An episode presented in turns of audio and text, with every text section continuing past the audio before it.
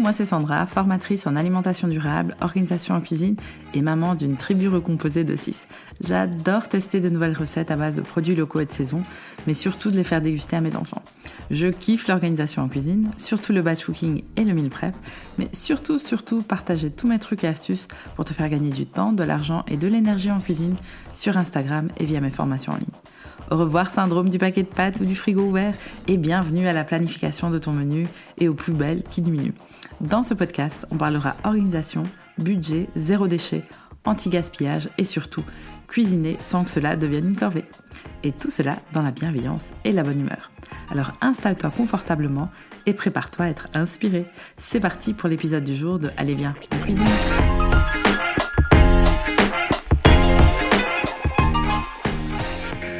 Bonjour et bienvenue dans l'épisode numéro 19 du podcast Allez bien en cuisine. Dans cet épisode, j'ai la chance d'interviewer Marie Dubois, multiples fois autrice, conférencière et créatrice de contenu sur des thématiques comme la gestion du budget, la consommation responsable et tout plein d'autres thématiques passionnantes. Dans cette interview très animée, Marie nous partage son évolution professionnelle, ses meilleurs conseils budget et tout ce que tu dois savoir sur son dernier e-book Maîtriser son budget pas à pas, que j'ai acheté d'ailleurs. C'est un épisode où tu trouveras pas mal de pépites, donc n'hésite pas à prendre des notes.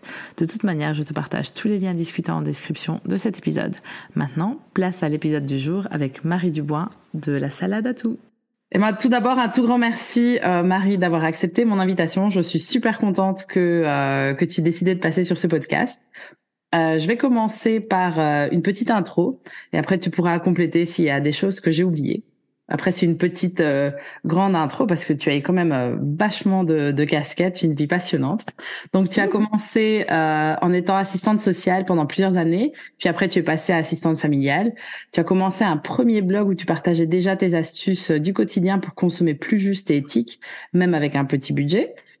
Après, tu es passé à ton deuxième blog, La Salade à tout, ainsi que ton compte Instagram du même nom, où tu partages vraiment tout plein d'astuces du quotidien pour gérer son budget, la consommation responsable et encore plein d'autres choses. Tu es aussi autrice de pas un ni deux, mais vraiment cinq livres sur la consommation responsable, le budget et l'organisation en cuisine. Euh, mon préféré, c'est vraiment celui sur euh, la consommation responsable, la méthode bisou. Ça a vraiment beaucoup changé pour moi. Donc c'est comme ça que je t'ai connue. Euh, tu es aussi euh, encore quelques casquettes. Tu es conférencière et créatrice de contenu et tu es la co-créatrice du groupe Facebook Gestion budgétaire, entraide et minimalisme que je vais mettre dans la description de cet épisode qui compte aujourd'hui pas moins de 203 000 personnes. C'est waouh, euh, c'est assez impressionnant. Et donc tu es très très active, euh, très présente sur les réseaux sociaux. Et tu as sorti aussi un dernier e-book que, que je trouve assez remarquable comme travail. Mais bon, on en parlera un peu plus euh, pendant cette interview. Donc, c'est un sacré parcours. Je ne sais pas si j'ai oublié quelque chose. Eh ben, écoute, euh, bah déjà, merci de m'avoir invité. C'était très gentil. Et je, non, non, je, je, je suis impressionnée de, franchement, t'as as, potassé parce que c'est vrai qu'entre les différentes casquettes, les différentes chronologies, euh, etc., euh, tu, n'as rien oublié. Ah ben merci. Et tu es aussi un jeune héritier que tu appelles l'héritier, j'adore. Et, euh, et comment est-ce que tu appelles ton, ton conjoint? J'ai oublié. Beau chéri. Le beau chéri. Et, c'est la, la personne la plus incroyable du monde, j'ai cru comprendre. À peu près, ouais, c'est ça. ok. Et ma première question pour toi, du coup, c'est comment ça va aujourd'hui? Euh, ça va. Après, euh, la, vie entrepreneuriale euh, est constituée de montagnes russes. Donc là, tu me demandes à l'instant T, comme je te disais juste avant que tu enregistres, je suis prise dans des problèmes techniques, administratifs, etc., qui me prennent le chou, parce que moi, mon cœur de métier, c'est l'écriture et la transmission. Donc tout ce qui se met un peu en travers de mon chemin m'agace beaucoup, vu que la patience n'est pas ma première qualité. Euh, mais autrement, euh, autrement euh, ça va. Écoute, j'ai la chance de faire un métier passion extraordinaire, donc on va pas se plaindre.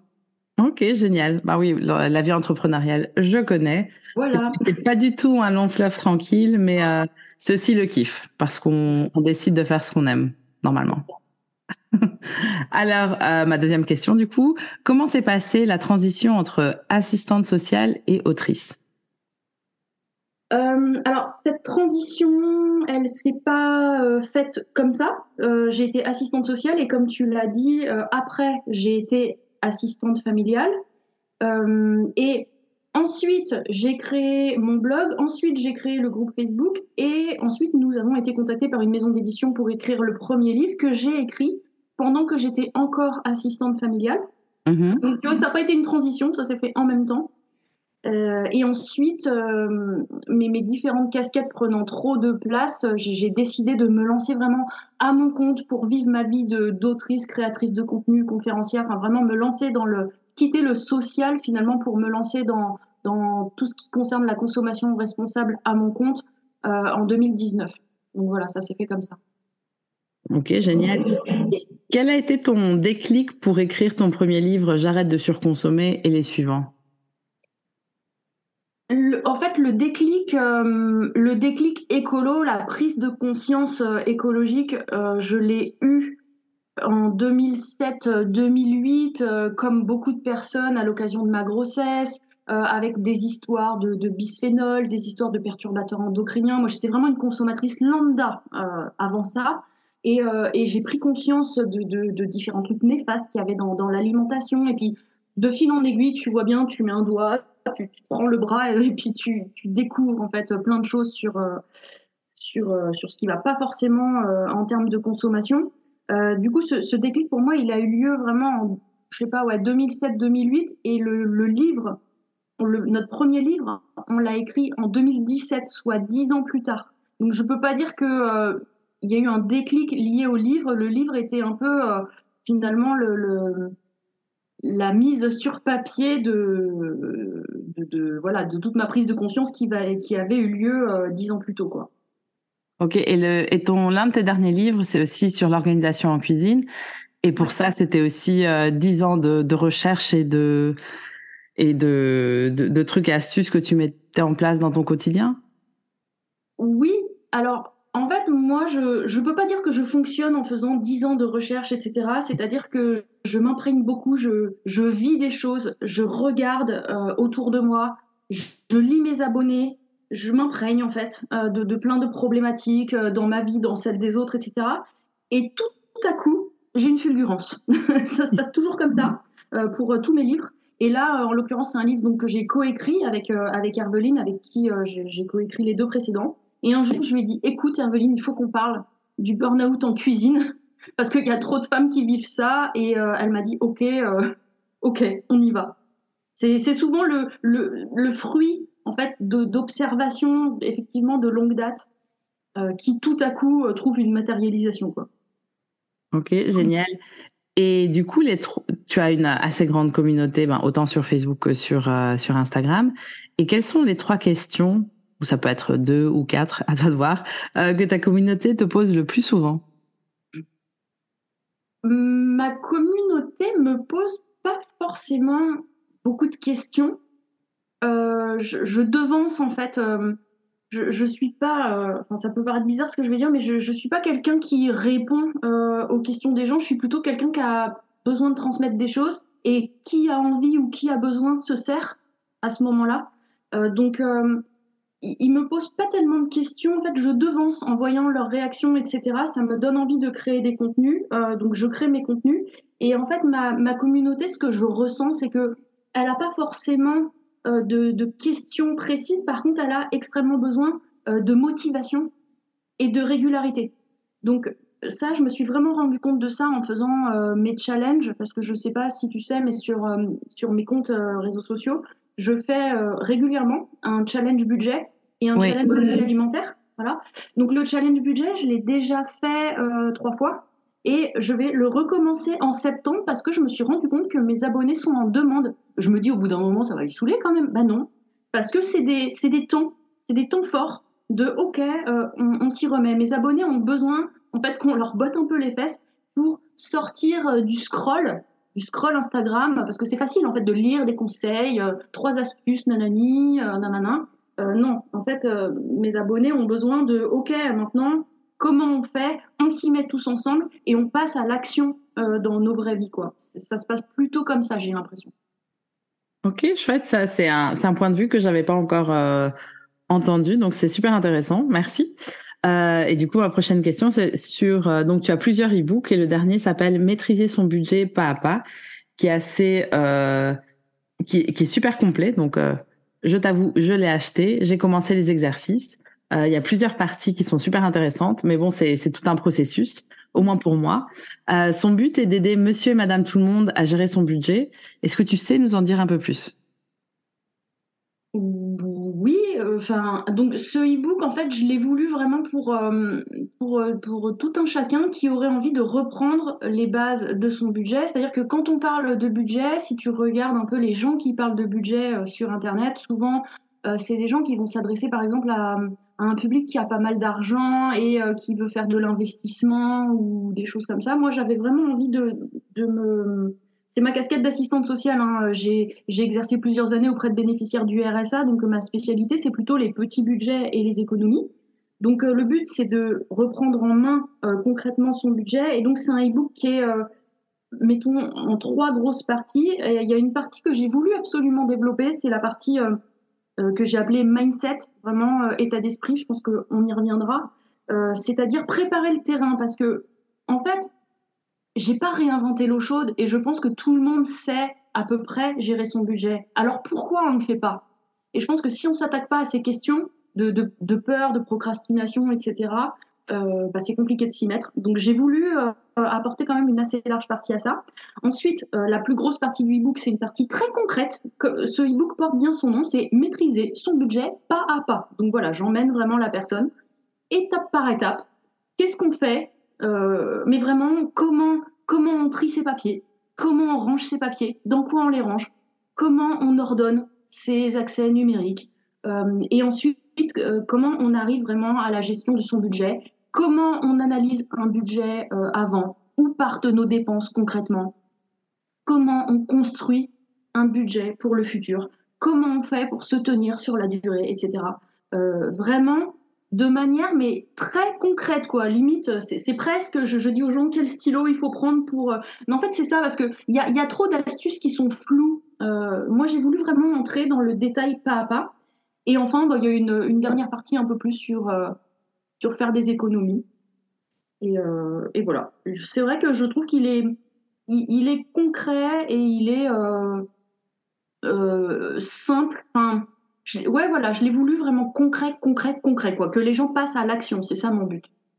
Ok, et donc, est-ce que tu trouves que c'est complémentaire au, euh, comment tu les as appelés euh, sur ton compte Instagram Tu, tu m'avais dit que tu, tu faisais des, des challenges. Ouais. Euh, est-ce que c'est complémentaire au challenge ou est-ce que c'est mieux de faire d'abord un, un, challenge et puis après euh, acheter ton, ton e-book? Disons que euh, le e-book est la version ultra détaillée et euh, beaucoup plus pédagogique du challenge. En fait, le challenge budget, euh, c'est quatre postes finalement. Je, fais un poste par semaine pour que ensemble euh, on, applique la méthode. Mais bien, bien entendu, sur les réseaux sociaux, on ne peut pas rentrer euh, dans euh, tout le détail, etc. Et euh, les, challenges, alors au début, j'arrivais à répondre à tout le monde, mais maintenant, j'ai de plus en plus de mal. c'est aussi la raison pour laquelle j'ai fait un, e-book à petit budget pour que les gens puissent aussi avoir des à petit prix, je veux dire, pour que les gens puissent avoir des réponses. c'est voilà, on va dire que le e-book est la version vraiment plus plus détaillée et pédagogique pas à pas des challenges les gens peuvent tout à fait commencer par les challenges. Place maintenant au sponsor du jour. Cet épisode vous est présenté grâce à La Fourche Bio.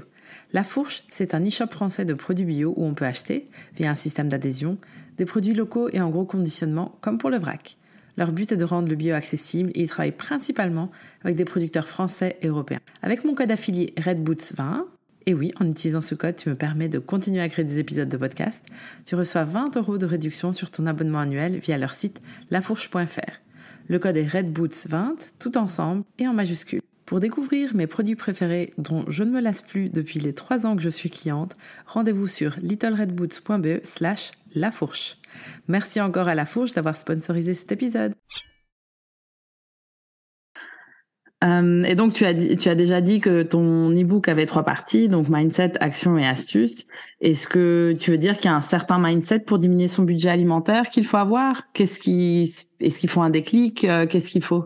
Ah ouais, complètement. Euh, alors ça peut peut-être paraître, ça peut peut-être paraître bizarre, mais moi j'en suis persuadée que quand on veut diminuer ou gérer, optimiser son budget ou son budget alimentaire, il faut partir dans un certain état d'esprit avec de la volonté.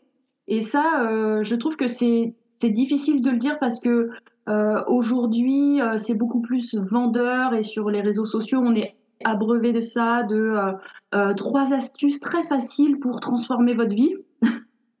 et, moi, par moments, j'ai l'impression d'être un peu la rabat-joie de service qui dit bah non, en fait, tu vas devoir travailler tu vas devoir, euh, des fois, je, secoue un peu euh, les abonnés et je leur dis, mais tu poses ton cul sur une chaise avec un papier et un stylo. Euh, autrement, il ne passera, il ne se passera strictement rien. C'est pas en lisant des posts sur Instagram, c'est même pas en lisant un e-book en fait qu'il va se passer quelque chose. c'est en passant à l'action. Donc bien sûr qu'il faut, il faut de la volonté, il faut de l'envie, il faut une, une, une ouverture au changement. Euh, parce que par exemple, là, on parle de budget alimentaire. Moi, plein de fois, j'ai des abonnés qui vont dire, mais moi, j'essaye de limiter le budget alimentaire, mais euh, mon mari, il veut sa, son entrecôte tous les soirs, et mes enfants, il leur faut tel truc de marque qui coûte hyper cher et tout ça.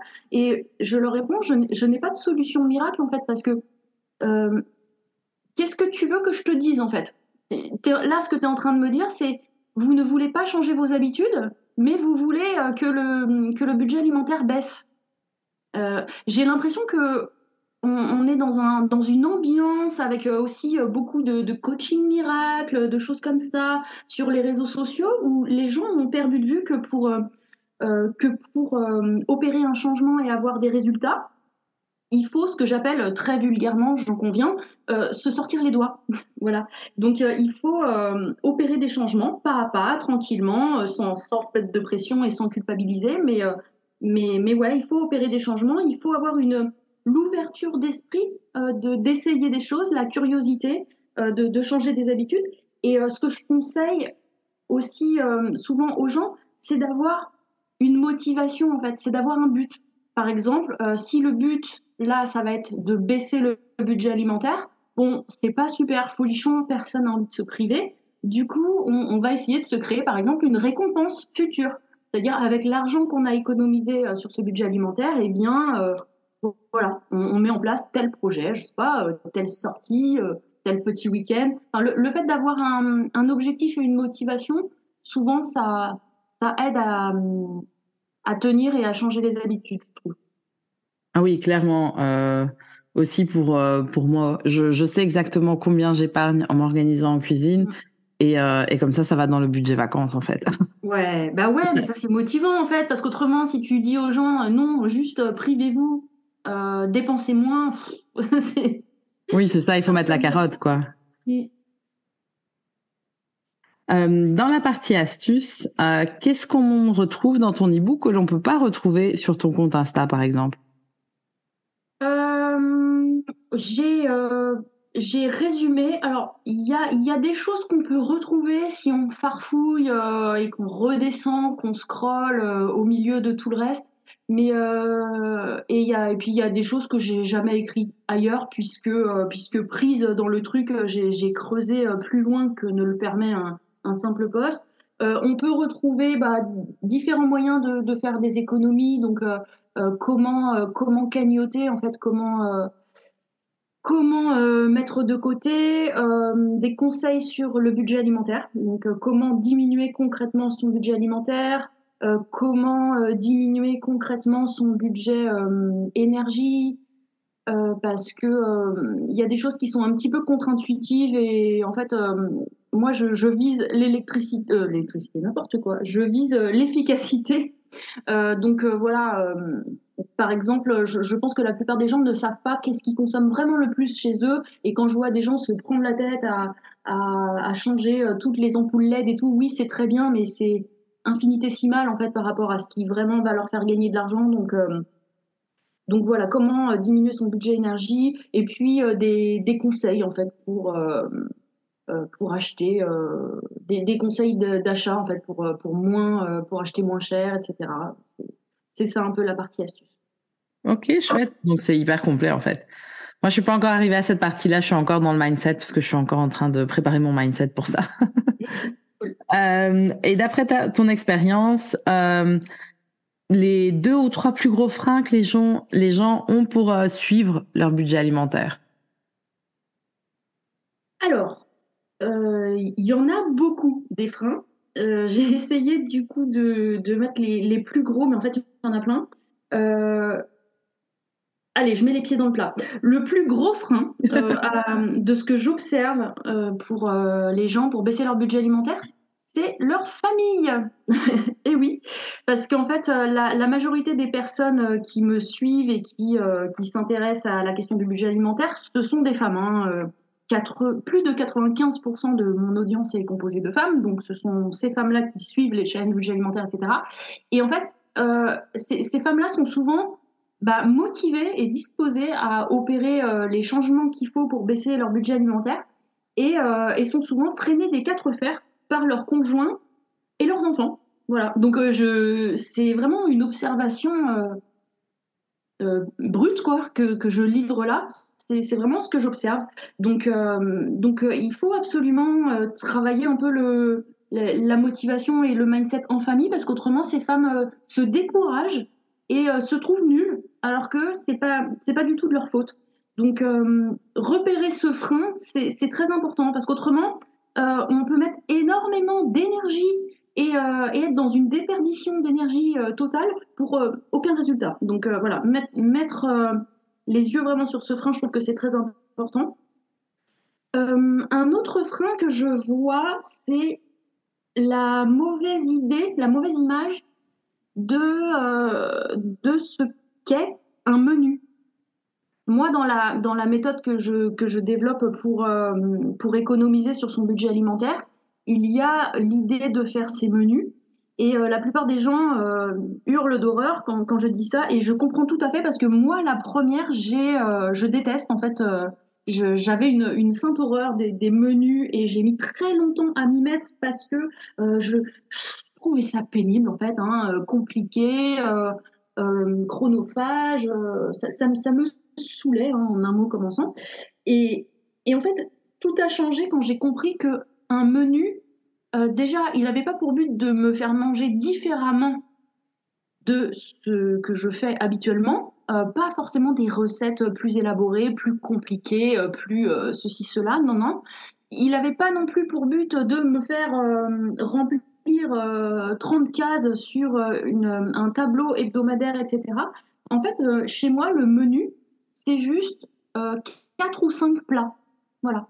Je note 4 ou 5 plats, c'est tout. en partant de ce que j'ai déjà dans mes placards.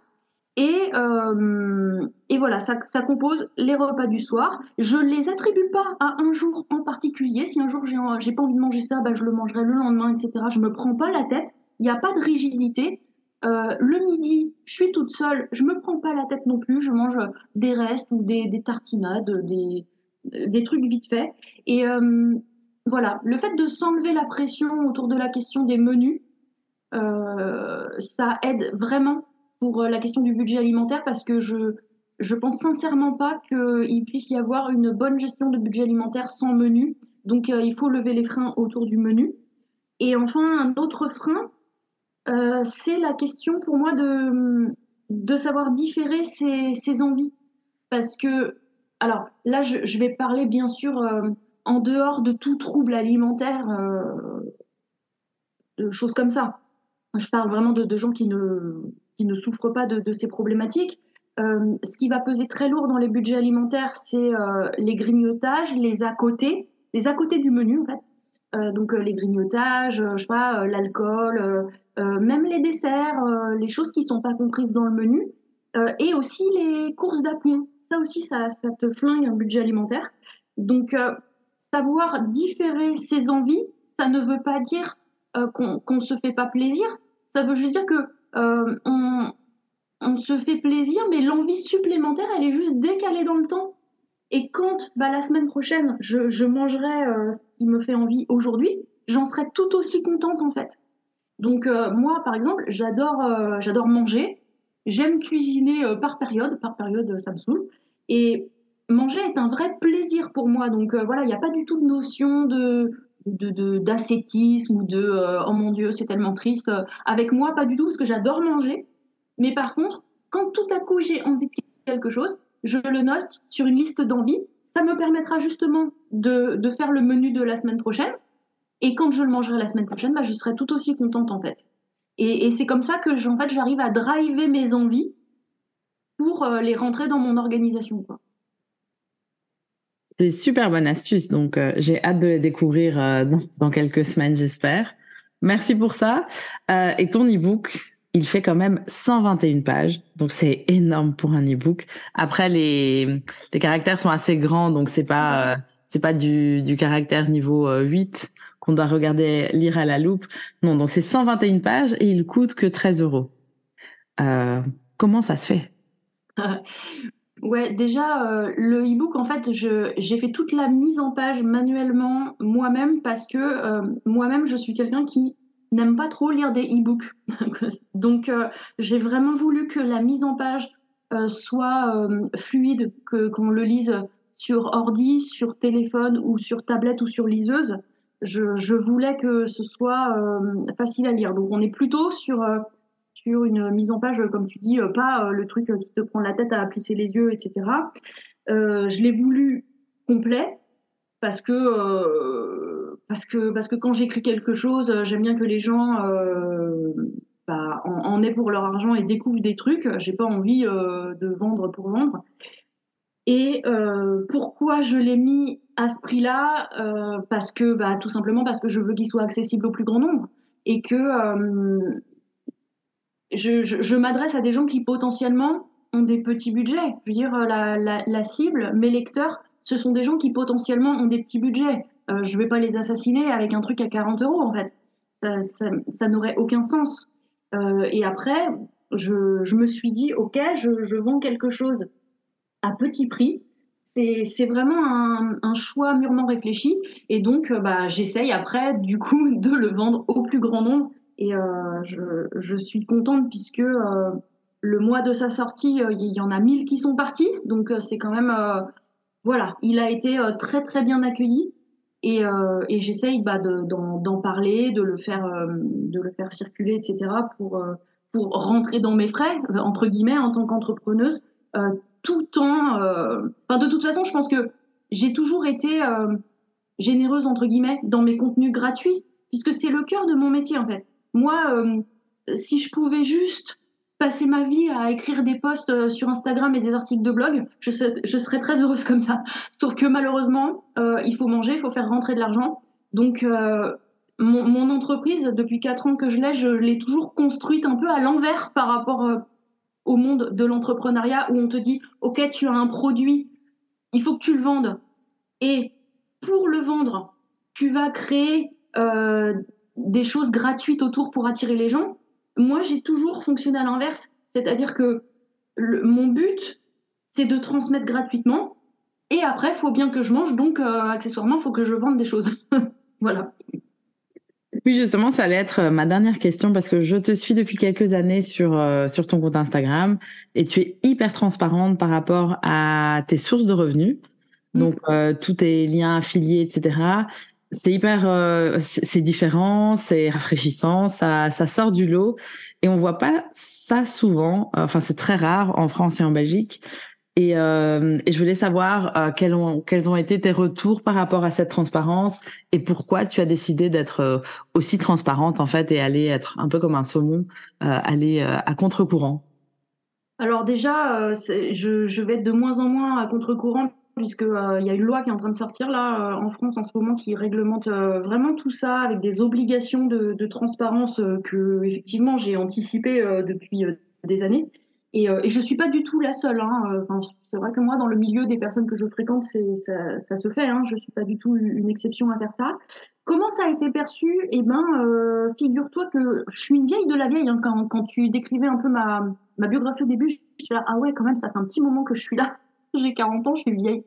Euh, et au début, c'était mal perçu parce que dans le milieu euh, green, entre guillemets, euh, oh mon Dieu, on n'est surtout pas censé faire de l'argent avec des sujets pareils. Donc, oh mon Dieu, j'étais vénale, vendue au capitalisme et tout ça. Mais là, je te parle de ça, c'était il y a, il y a 10 ans, hein, tu vois. Et les mentalités ont bien évolué. En fait, moi, je me suis dit, je, je sais ce qu'il y a à l'intérieur de moi et je sais la passion que j'ai de la transmission.